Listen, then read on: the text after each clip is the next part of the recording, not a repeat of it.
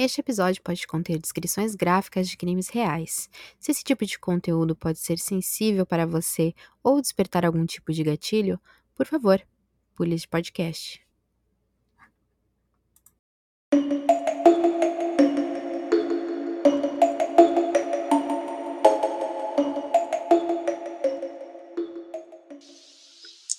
Bem-vindos, passageiros, a mais um episódio.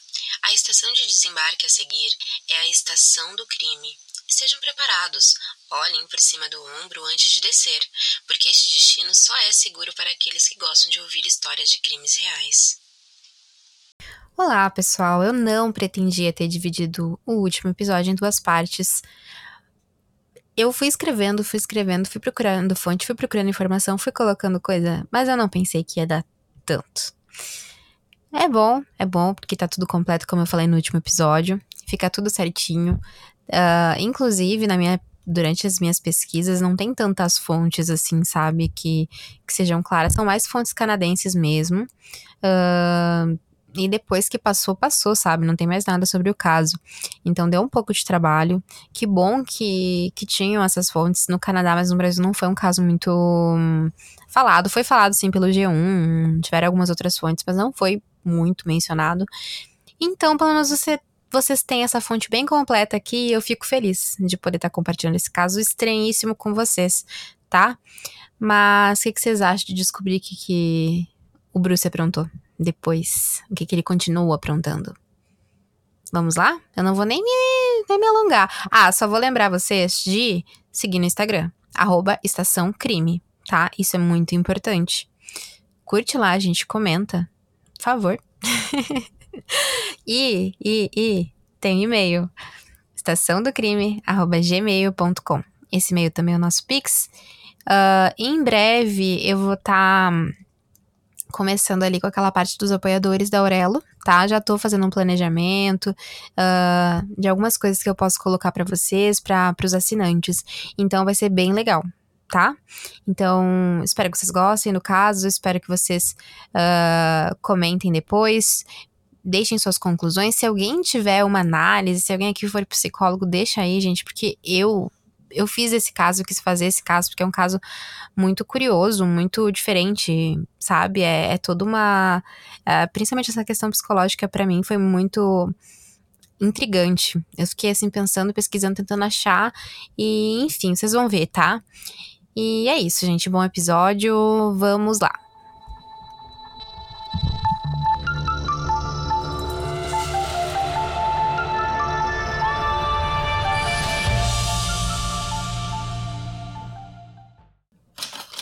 O assassino dos vasos de planta, parte 2. Mais erros se sucederam a esse episódio nenhum supervisor, né, do Mackenzie, que era que estava começando naquela época, analisou a entrevista ou instruiu qualquer ação de acompanhamento por causa dela. Nem o vídeo da entrevista de MacArthur, o resumo que Mackenzie escreveu foram adicionados ao sistema de polícia de Toronto, que se chama Versadex, ou ao principal sistema de gerenciamento de casos do Power Case. Vou pesquisar mais sobre isso, eu não fui a fundo, mas achei bem interessante. Bom, em seu relatório, Epstein descreve como essas omissões tiveram ramificações em como a polícia investigou MacArthur quando ele foi preso, mas não acusado por uma agressão em junho de 2016. Antes da gente chegar em 2016, eu queria voltar um, um pouco ao tempo, assim, em 2001, ainda sobre aquele rapaz atingido por Bruce em 2001 por uma barra de ferro.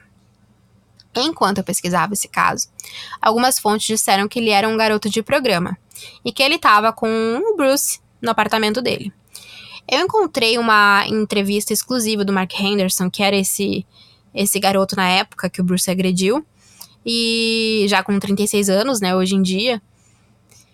Enfim, eu queria falar um pouco dele. Por que, que eu quero falar dele, né? Porque tem algumas coisas que me incomodaram nesse caso, algumas coisas que ficaram sem resposta, mesmo depois da prisão do Bruce. E eu vou. Opa, spoiler! tá, gente, tá. Ok, vamos continuando. Mas enfim, algumas coisas que me incomodaram, tá? E, e, eu vou falar mais sobre isso mais à frente, mais pro final. Mas já dando uma abertura, algumas pessoas dizem que talvez Henderson ele tenha sido a primeira vítima potencial do Bruce, né? Já que foi Ele que o Bruce bateu e não matou, né, na, naquela primeira tentativa. Mas enquanto eu assisti a entrevista dele para o, o da, Double Five, uh, que é um programa de notícias canadense, eu percebi uma coisa. O, o Mark, da entrevista, uh, na entrevista, ele falou que ele não estava com o Bruce, mas que foi atacado por ele enquanto ele entrava no seu apartamento. Não sei se ele estava tirando o corpo fora, não querendo dizer que ele era um garoto de programa, Uh, enfim, não querendo se colocar numa situação constrangedora, até porque ele levou muito tempo para dar essa entrevista. Ele não tinha aparecido em público até então. E ele conhecia o Bruce de vista, segundo ele, né? Porque eles frequentavam a mesma vila gay, mas ele disse que eles não se conheciam realmente. Então, possivelmente o Bruce ele teria seguido ele até ali, né, até o seu apartamento, ou teria esperado ele na surdina já próximo, né, da entrada do apartamento. E então o atacou. Talvez uh, Bruce tenha ficado com medo, tenha saído correndo, porque foi a primeira vez que ele fez aquilo.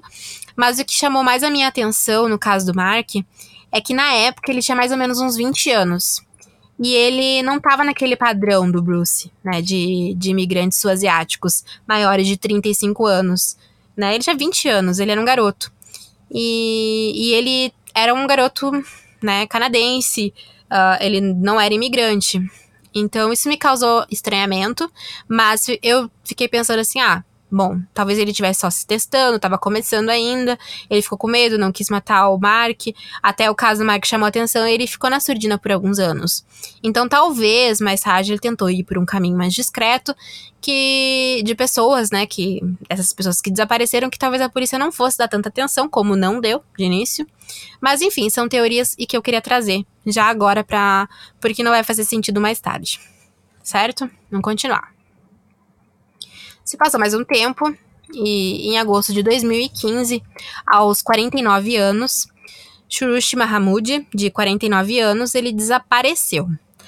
O Surushi era, de, era do Irã, ele era casado, ele tinha um enteado, e ele desapareceu após sair do trabalho. A única coisa que foi notada uh, quando ele saiu uh, é que parece que ele levou uma pequena bagagem com ele, como se ele soubesse que ia passar um pouco mais de tempo fora. Ele não foi visto na Vila Gay, então seu desaparecimento acabou sendo conectado, não acabou sendo conectado imediatamente a esses outros casos, até porque tinha se passado algum tempo. Chegamos a 2016, em janeiro de 2016, para ser mais precisa, e com ele o desaparecimento do. Esse vai ser mais difícil. Do Kirushna Kumar. Parece. Sabe aquele negócio lá do. do, do Chaves? Peraí, deixa eu procurar aqui que eu continuo. A palavra cabalística é Parangari Kutirine Ah, vai dizer que não parece, vai dizer que não. Ai, gente, eu vou chamar ele de Kumar, tá? Porque. ah, nomezinho difícil. Até o sobrenome. Eu nem vou continuar o sobrenome, porque olha que sobrenome, mas tá. Enfim, ele tinha 37 anos, tá? O, Kumar tinha 37 anos e ele provavelmente foi morto no início de 2016. Ele era um refugiado do Sri Lanka, mais uma vez. Ele chegou ao Canadá em 2010 em um navio de carga em ruínas após uma viagem de seis semanas à Tailândia. O cara era bem aventureiro, né? Ou desesperado também, né? Porque às vezes as pessoas vêm para se refugiar porque elas estão em desespero mesmo no seu país. Bom, ele nunca foi dado como desaparecido, provavelmente porque ele tinha um status instável de imigração. E, mas a família dele sempre esteve ativamente procurando por ele, né, onde ele se encontrava através do Facebook e outros canais online. Em abril de 2016, foi a vez do Jim Lissowick desaparecer. Ele vivia na missão Scott em Toronto, Uh, e ele nunca foi dado como desaparecido. O Jim, ele tava num perfil um pouquinho diferente do, do restante, tá? Ele também não era imigrante. E, é, e esses pontos me chamam a atenção, sabe? Porque o Bruce sai um pouco do modus operandi dele. Então, eu fico. Eu fico um pouco intrigada. Não sei se foi a chance, foi o desespero, sabe?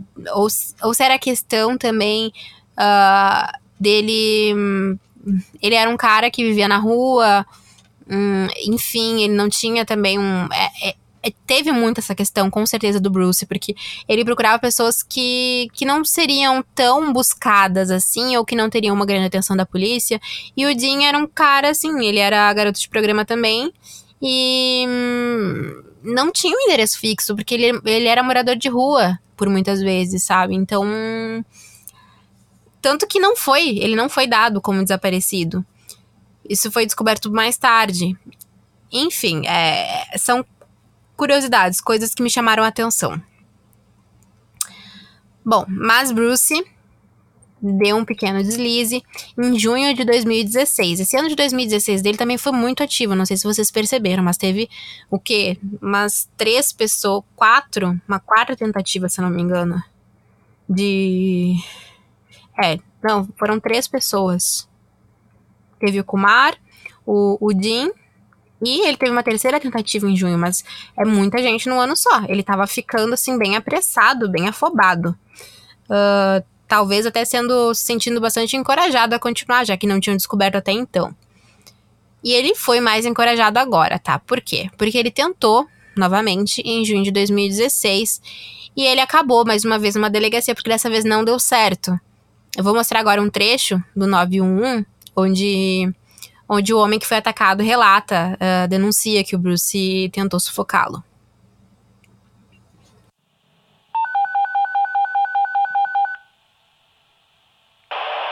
We're inside the guy's van.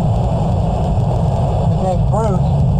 Been on for a while. We're trying to make out once in a while. And all of a sudden he just grabbed me by the throat and threw me arm behind my back. Bom, basicamente foi esse, foi isso tá? Que aconteceu a denúncia, depois o Bruce foi chamado para ser entrevistado. Eu não vou postar o trecho da entrevista aqui, eu vou postar o vídeo no Instagram, tá? Uh, mas basicamente o que é dito na entrevista por Bruce é que ele conta a versão dele sobre o que aconteceu, tá? Uh, só dando uma, uma pincelada no que aconteceu antes, esse homem ligou para o 91 falando que o Bruce estava tentando sufocá-lo numa van e, enfim, ele tava apavorado. E aí o Bruce foi lá e deu a versão dele, dizendo que eles foram para essa van realmente fazerem sexo, que eles já tinham feito isso antes, já se conheciam, e que o cara que denunciou gostava de sexo bruto. Aí ele agarrou, né? O Bruce agarrou ele pelo pescoço e o cara reagiu, pressionando ele até deixar o coitadinho do Bruce sem respirar. E aí o, o esse rapaz saiu correndo da van, se desesperou e então ligou para a polícia. Olha, não sei se é porque a gente já sabe mais ou menos que, que o Bruce realmente é culpado, né? Um pouco do que vem depois, eu sei o que vem depois, pelo menos. E, e dá uma coisa assim, quando começa a assistir a entrevista do Bruce com, com o policial, a gente fica meio agoniado, porque dá pra perceber, um pouco pelo menos, que ele tá sendo dissimulado, sabe? Enfim. E o mais louco, revoltante nisso tudo é que haviam homens gays sumindo desde 2010 na Vila Gay. A polícia, por muito tempo, ela estava ignorando, né, a hipótese de ser um serial killer. Eles negaram até onde não dá mais, sabe? E na primeira oportunidade de conexão que eles fizeram entre o Bruce e algumas das vítimas, a polícia não deu muita atenção, não verificou sua, a, mais profundamente a sua ficha criminal e ignorou aquele evento de violência com o ferro em 2001. Em 2016, ele foi novamente à polícia mais homens gays haviam desaparecido. E a polícia ainda assim não foi muito a fundo no histórico criminal do Bruce e aceitaram ali a justificativa dele, aceitaram o depoimento do Bruce sem mais perguntas. Muitas pessoas, obviamente, já devem ter pensado, né? Enquanto estão me ouvindo, já estão pensando uh, que houve um certo descaso nesse caso, né? Como eu falei antes, simplificando muito a situação. A polícia ela não parecia muito empenhada e algumas pessoas ligaram isso ao fato de que os desaparecimentos eles eram de, homos, de homens homossexuais, alguns eram usuários de droga e quase todos eram imigrantes havia medo na Vila Gay. Haviam rumores de um serial killer, já haviam se passado seis anos e a polícia parecia não se movimentar, parecia estar fazendo isso, na verdade, de uma forma muito lenta. Bom, é revoltante, tá? Eu fico muito braba. Eu acredito que as pessoas depois ficaram muito bravas. Elas ficaram, sei que ficaram. Mas é uma coisa assim que não importa quanto tempo se passe, sabe? É, podia ter sido evitada. E a gente fica revoltado mesmo, sabe? Teve um desfecho, mas poderia ter sido evitado tanta crueldade. Mas vamos lá, vamos continuar. Bom, chegamos a abril de 2017. E aí, quem desapareceu dessa vez foi Celine e Zen. Ele, ele foi dado como des desaparecido pelo seu ex-marido. O Selim, ele era da Turquia, ele se mudou para o Canadá com, com seu marido, né? Ele se casou no, no Canadá. E não se deu muito bem por ali. Ele acabou se divorciando, ele estudou filosofia na faculdade e ele estava enfrentando uma fase bem difícil na vida. Ele estava desempregado já há algum tempo e ele acabou se entregando ao abuso de substâncias. A polícia não ligou muito para o seu desaparecimento e não ligou ao desaparecimento dele aos outros casos. Em junho de 2017, Andrew Kingsman foi dado como desaparecido. Ele foi visto pela última vez em 26 de junho de 2017, um dia após a parada gay em Toronto. Só que o Andrew foi um tiro no pé, dado pelo próprio Bruce, porque parecia que ele estava ficando mais ousado, menos prudente. Uh, Andrew ele não era um imigrante como os outros, mas além disso, Andrew ele era um membro da comunidade gay bastante ativo, ele se destacava, porque ele tinha muito envolvimento com, com fundações sobre HIV, ele estava sempre presente nas redes sociais, era alguém que estava sempre ajudando as pessoas na comunidade, então as pessoas rapidamente sentiram a sua falta na casa dele encontraram seu gato, né, que ele gostava muito e o gato estava sem comida, sem água. E lá também estavam os remédios do Andrew que ele tomava regularmente e que ele não havia levado consigo. E isso era muito estranho, porque o Andrew era um cara muito responsável. Uh, nesse apartamento do Andrew, eles encontraram também uma agenda onde parece coisa de filme, sabe? Mas realmente estava lá. Uh, no dia do desaparecimento do Andrew, no dia 26 de junho, estava o nome Bruce, às 15 horas. A comunidade gay ela começou a pressionar ainda mais as autoridades, mas ainda assim a polícia ela parecia muito relutante. Aos jornais, afirmou que não havia qualquer conexão entre os casos e que não havia um serial killer. Mas aí surgiu um vídeo, né, no dia do desaparecimento do Andrew, dele entrando em um carro Red Dodge Caravan, uh, Corvinho, às 15 horas eles não conseguiram visualizar uma placa, mas esse carro ele tinha um detalhe bem interessante. Esse modelo em particular, ele era diferente de todos os outros, porque esse modelo ele foi uma edição do 20 aniversário em 2004. E eles fizeram uma revisão das pessoas que tinham esse modelo, que era um modelo limitado. E eram 6 mil pessoas no Canadá. E na região ali, uh, onde tudo ocorreu, uma pessoa tinha esse mesmo carro. E essa pessoa era Tcharam! Bruce. Pois é. E aí, gente, a polícia do Canadá, né, decidiu criar um novo projeto. Projeto Prisma, que ele iria uh, assumir também aquele projeto antigo Houston que fechou em 2014. Uma conclusão a gente pode tirar disso, né? Os canadenses adoram criar projetos, só não, não gostam de resolvê-los, né? Mas criar eles criam com, com bastante fervor. Bom, Finalmente, Bruce ele foi observado pelos investigadores. Uh, os investigadores do projeto Prisma eles perceberam que, além do carro, Bruce já havia sido entrevistado antes para o projeto Houston e que ele tinha ligações com os homens desaparecidos. A polícia decidiu então colocar ele sob vigilância e monitorar ele durante todo aquele tempo. Eles coletaram o DNA do Bruce do lixo, descartado, conseguiram um mandado para apreender a sua caravana Dodge. Só que o Bruce ele não era burro, né? A gente percebe que ele não era burro por todo esse tempo que ele conseguiu fazer muita coisa. Ele se safou, se safou mesmo, mas ele era um cara esperto. E ele percebeu que, a, que o cerco estava se fechando e ele se livrou do carro quando as coisas começaram a apertar pro lado dele. Mas, felizmente, ele não havia conseguido se livrar das evidências a polícia ela conseguiu localizar o carro num pátio de demolições de automóveis e o carro ele estava aguardando ainda para ser destruído, ele não tinha sido demolido. Uh, graças a isso, né, a polícia ela conseguiu coletar o carro, coletar amostras de DNA, sendo uma das amostras de Bruce, outra de Andrew e outras duas de homens não identificados. Eles conseguiram então um mandado para revisar o apartamento do revistar o apartamento do Bruce e o computador dele. Eu acho que eles fizeram isso na surdina porque uh, eu vi em alguma fonte que eles não conseguiram uh, clonar todo o HD do Bruce. Foi só 43%. Acho que, olha, esse caso foi bem coisa de filme, assim. Eu fiquei imaginando eles todos assim, meio de, de espiões. Acho que eles até gostaram um pouco disso, como a gente vai ver mais pra frente. Mas enfim, eles clonaram um pouco. E isso já foi muito bom, porque nessa parte eles conseguiram coletar muitas fotos. E tinham fotos do Andrew, tinham fotos dos outros homens desaparecidos. E eram muitas das fotos tiradas às escondidas. Tinham homens que, enfim, não eram envolvidos ali, que não faziam parte de nenhum caso, mas que não, não sabiam que estavam sendo fotografados e que, quem sabe, poderiam ser outras vítimas, né? Uh, eles encontraram também fotos dos homens desaparecidos já mortos, com vestidos, com roupas meio fantasia, assim. Alguns estavam com charuto na boca, cabelo raspado, barba feita. Enfim, eles foram modificados após a morte pelo Bruce. Mas a polícia ainda assim não prendeu. Eu não entendi bem essa parte, não teve também explicação muito assim por que, que eles fizeram dessa forma, sendo que já tinham DNA, já tinham fotos, né, comprovando, enfim. Uh, não sei também como é que funciona a polícia lá no Canadá, a gente tá vendo que não muito bem, mas né. Bom, eu, eu sei que uh, nesse ponto, obviamente, eles já sabiam, né, que estavam lidando com um serial killer, já deveriam saber há muito tempo, mas, bom, uh, eles decidiram não prender ele ainda. Uh, decidiram continuar seguindo o Bruce, inclusive quando ele ia trabalhar lá no shopping de Papai Noel. Eles o seguiram por alguns dias, até que, no dia 18 de janeiro, Bruce ele entrou no seu apartamento acompanhado de um homem.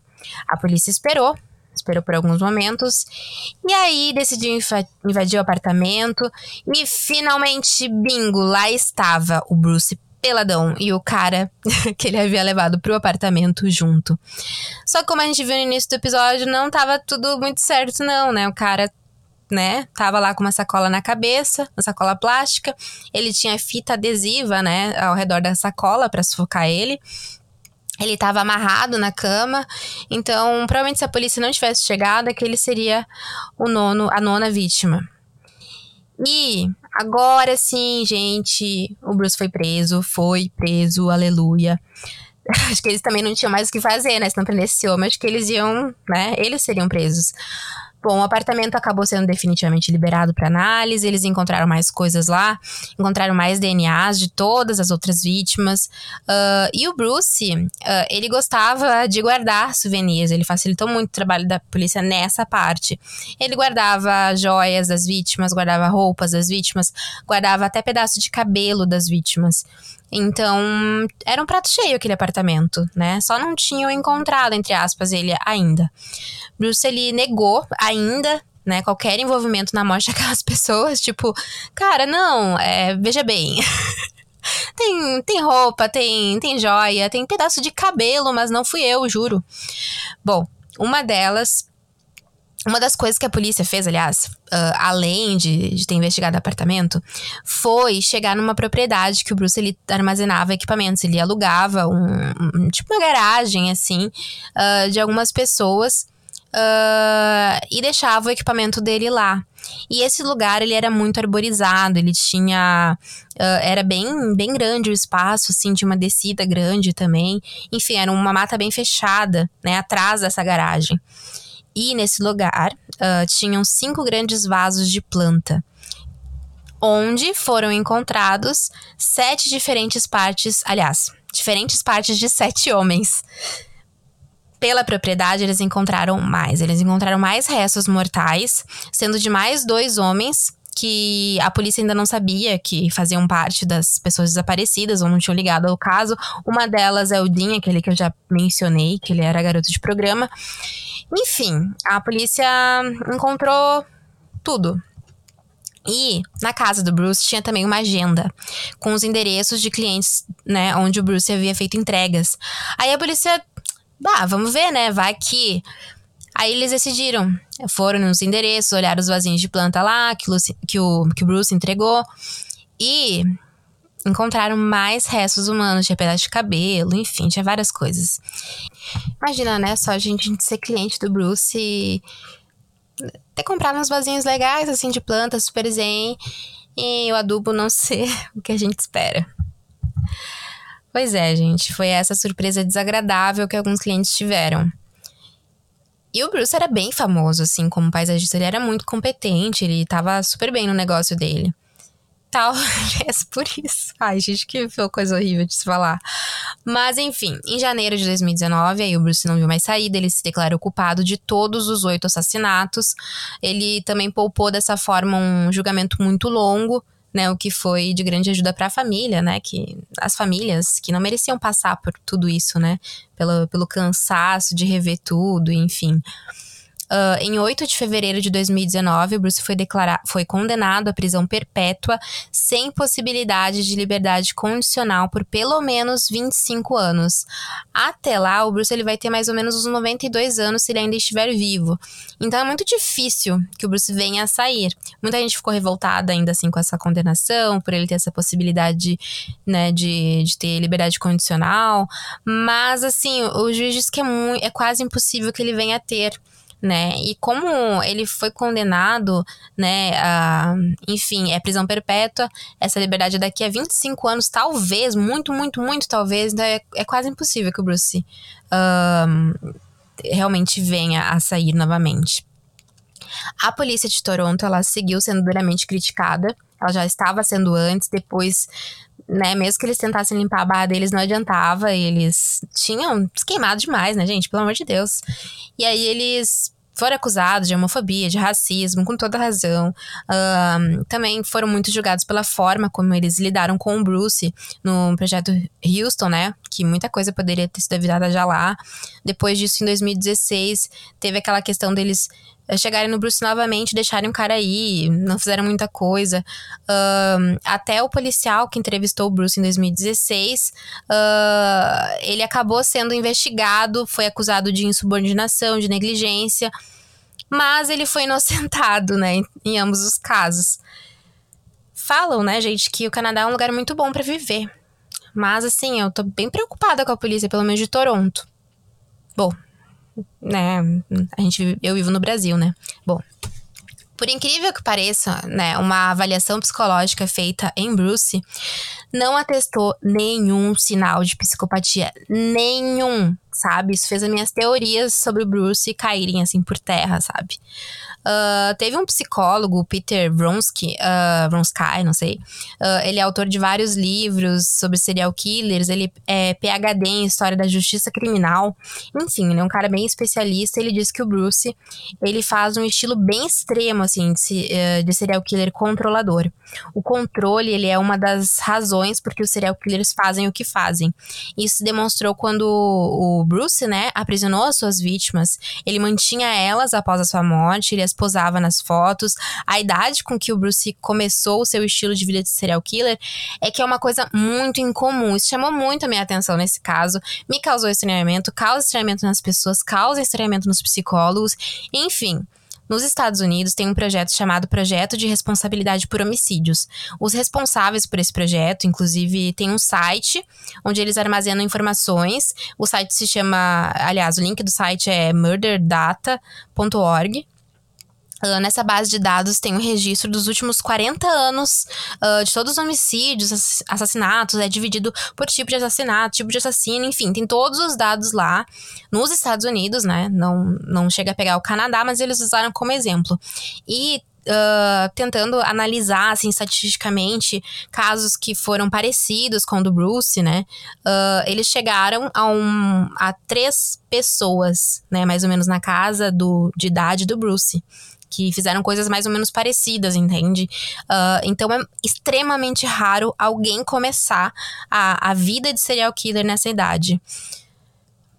Bom, mas não satisfeita, eu ainda fiquei matutando até achar, gente, uma análise de uma psicóloga sobre o Bruce, que fizesse sentido pelo menos para mim, porque eu fiquei encucada com isso. E, e, parece que depois que eles prenderam o Bruce, eles ficaram ok, tudo certo, ele não é psicopata, tá. Mas, gente, a gente aqui que fica tentando entender a cabeça desse cara, sabe? Eu fiquei assim muito. Não, pera, tem que ter alguma coisa. Tá. E aí eu vou tentar me explicar aqui, né? Uh, eu também cheguei a ver uma matéria, não entrei muito, não também não levei muito em consideração, tá? Não que não seja possível, mas houveram alguns rumores de que o Bruce poderia ter começado a vida dele como serial killer uh, na década de 70. Por quê? Porque, mesmo que não tenha nada que comprove isso, teve uma semelhança com assassinatos que houveram na época. As vítimas também eram amarradas, esfaqueadas, eram homens gays e nunca encontraram o culpado.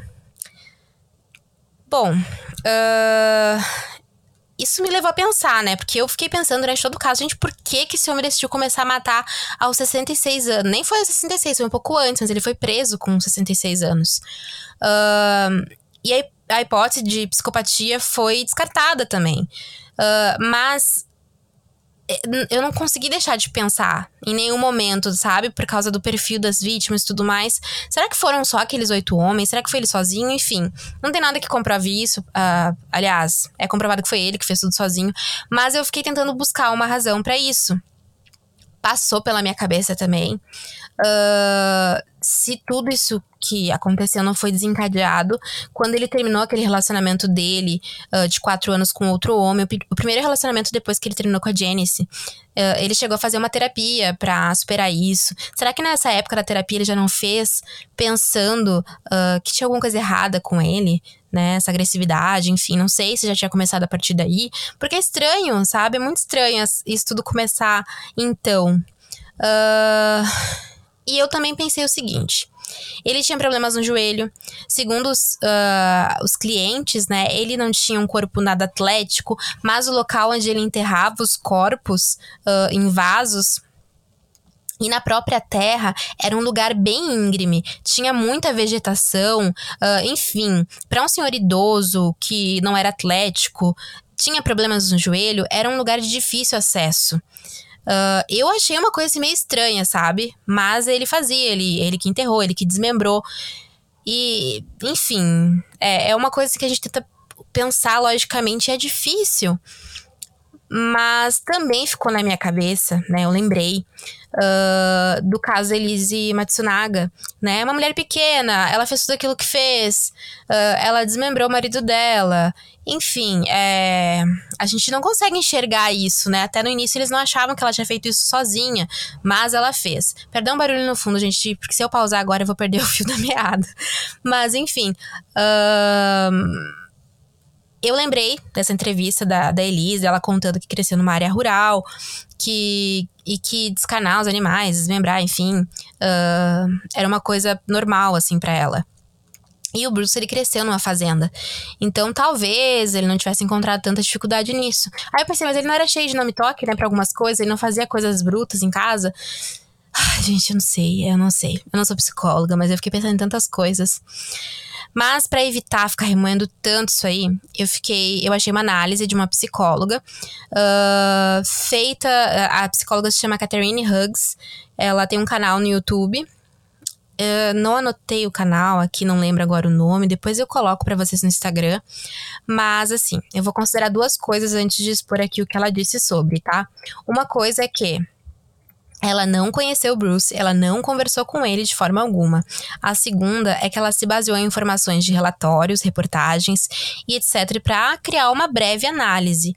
Uh, então, não quer dizer que as informações que ela venha trazer sejam fatos verídicos, assim como os meus próprios questionamentos podem ser bem bizarros, irrelevantes, enfim, não tem nada relacionado ao caso. Mas a explicação dela me ajudou a compreender, ou a tentar compreender, o que levou aquele senhorzinho, sabe, para um caminho que estava num caminho assim de aceitação sexual, aparentemente num bom momento da vida, uh, era dono do próprio negócio, era um pai, uh, enfim, a fazer o que ele fez.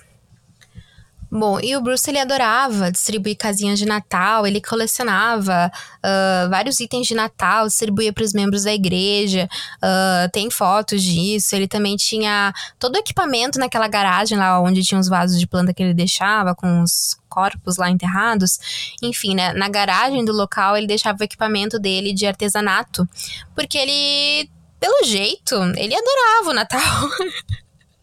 e ele adorava fazer lembrancinhas assim uh, e ele distribuía para as pessoas. Uh, a Catherine Huggs, essa psicóloga que eu mencionei, ela disse que o comportamento agressivo do Bruce, por vezes relatado, né, por algumas pessoas, parecia um tipo de comportamento que estava vazando aos poucos. Bruce ele reprimiu por tanto tempo aquela sexualidade dele, tentou de diversas formas não ser o que ele era, primeiro por causa do pai, depois por causa da religião. Enfim, essa psicóloga disse que parecia que o Bruce estava atacando os outros, os outros homossexuais como se ele atacasse a si próprio. Uh, quando ele anunciava em sites de relacionamento online, ele dizia que procurava por homens submissos. Isso indicava que ele sabia, né, que ia matar aqueles homens. Ele procurava homens submissos porque ele sabia que poderia facilmente amarrá-los e dominá-los. Ele tinha alvos que eram pessoas vulneráveis, sem endereço fixo, ou que não tinham dito à família que eram gays. Essa psicóloga disse que isso não demonstra, isso demonstrava, aliás, que ele estava atacando a própria sexualidade. Ele possivelmente tinha um ressentimento por ser gay, mas após se assumir, ele se tornou sexualmente muito ativo, né? Isso não quer dizer que ele estava absurdamente confortável com quem ele era. Vamos pensar que ele cresceu, né, uh, com uma educação rigorosa, uh, num lar muito religioso, e que ele mesmo foi religioso por muitos anos. Uh, nas vezes em que o MacArthur foi interrogado, nas três vezes em que ele foi interrogado, ele saiu meio que se safando, né? E isso provavelmente deu a ele uma sensação de confiança de que ele poderia continuar fazendo isso e não seria pego. Muitas pessoas elas pareciam chocadas porque ele fez o que fez, né? Uh, pessoas que conheceram MacArthur, os donos do local, inclusive. Uh, um amigo das vítimas, de uma das vítimas e que conhecia o MacArthur, ele disse que não conseguia enxergar ele assassinando aquelas pessoas da forma como foi, desmembrando, enterrando, colocando em vaso de planta de uma forma tão fria, tirando aquelas fotos, enfim o Bruce ele se parecia, né, que ao fazer essas coisas, se fazer de bom moço, né, bom senhor, na verdade, ele se escondia por trás de uma máscara de normalidade, né?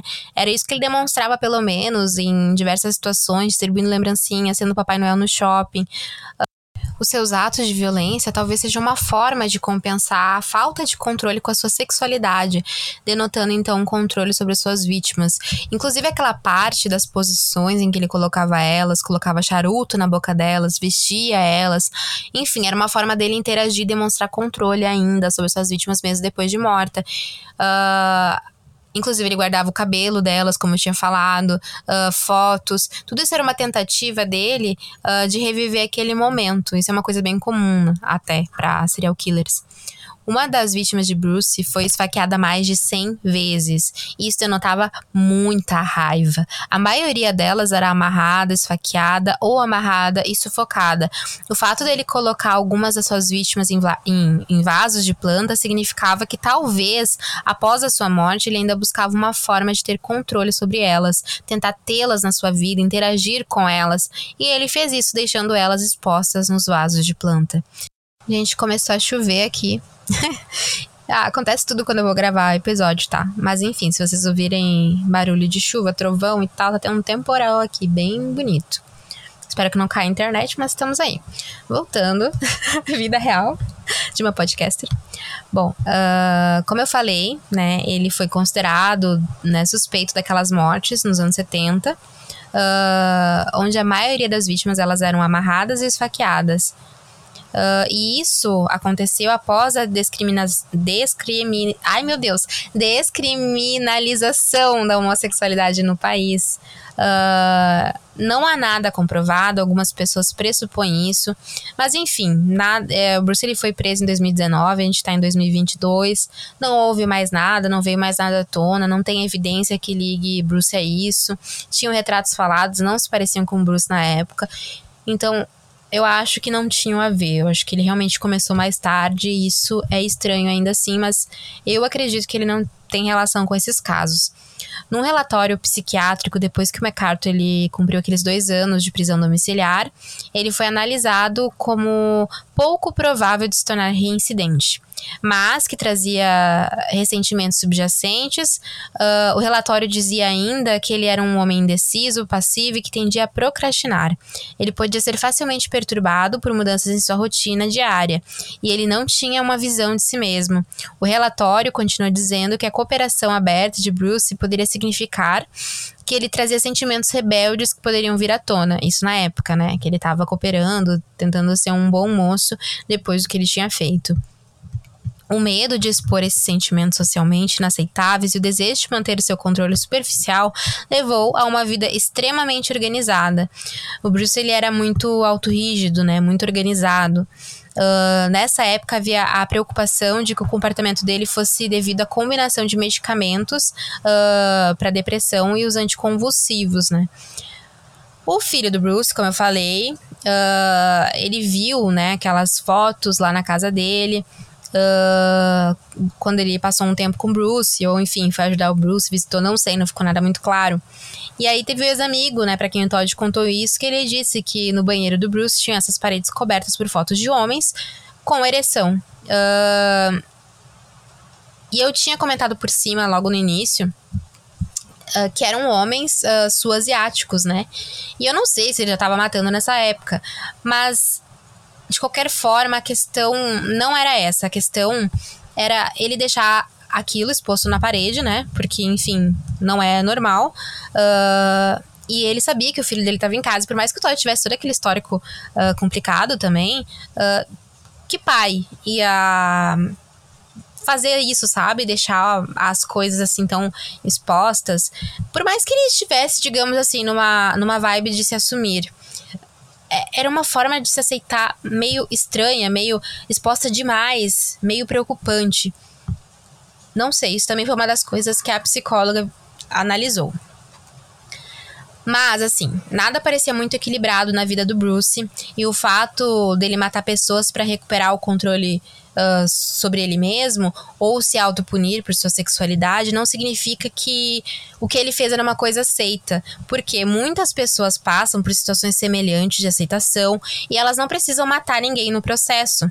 Então, seja lá o que explique a intenção mental do Bruce ao ceifar aquelas vidas inocentes de uma forma tão maquinada, nada é justificável. Agora, me diga você, o que, que você achou desse caso, o que, que você pensa dessas hipóteses, teorias, as análises psicológicas. Se você é psicólogo, me diga também o que você pensa, ou se você não é, também me diga. É para isso que estamos aqui. Uh, o que você acha disso, né? Do Bruce ter iniciado a vida dele uh, como serial killer supostamente na casa de 60 anos. E se você quer indicar um caso, me chama no Instagram, manda um direct, manda um e-mail.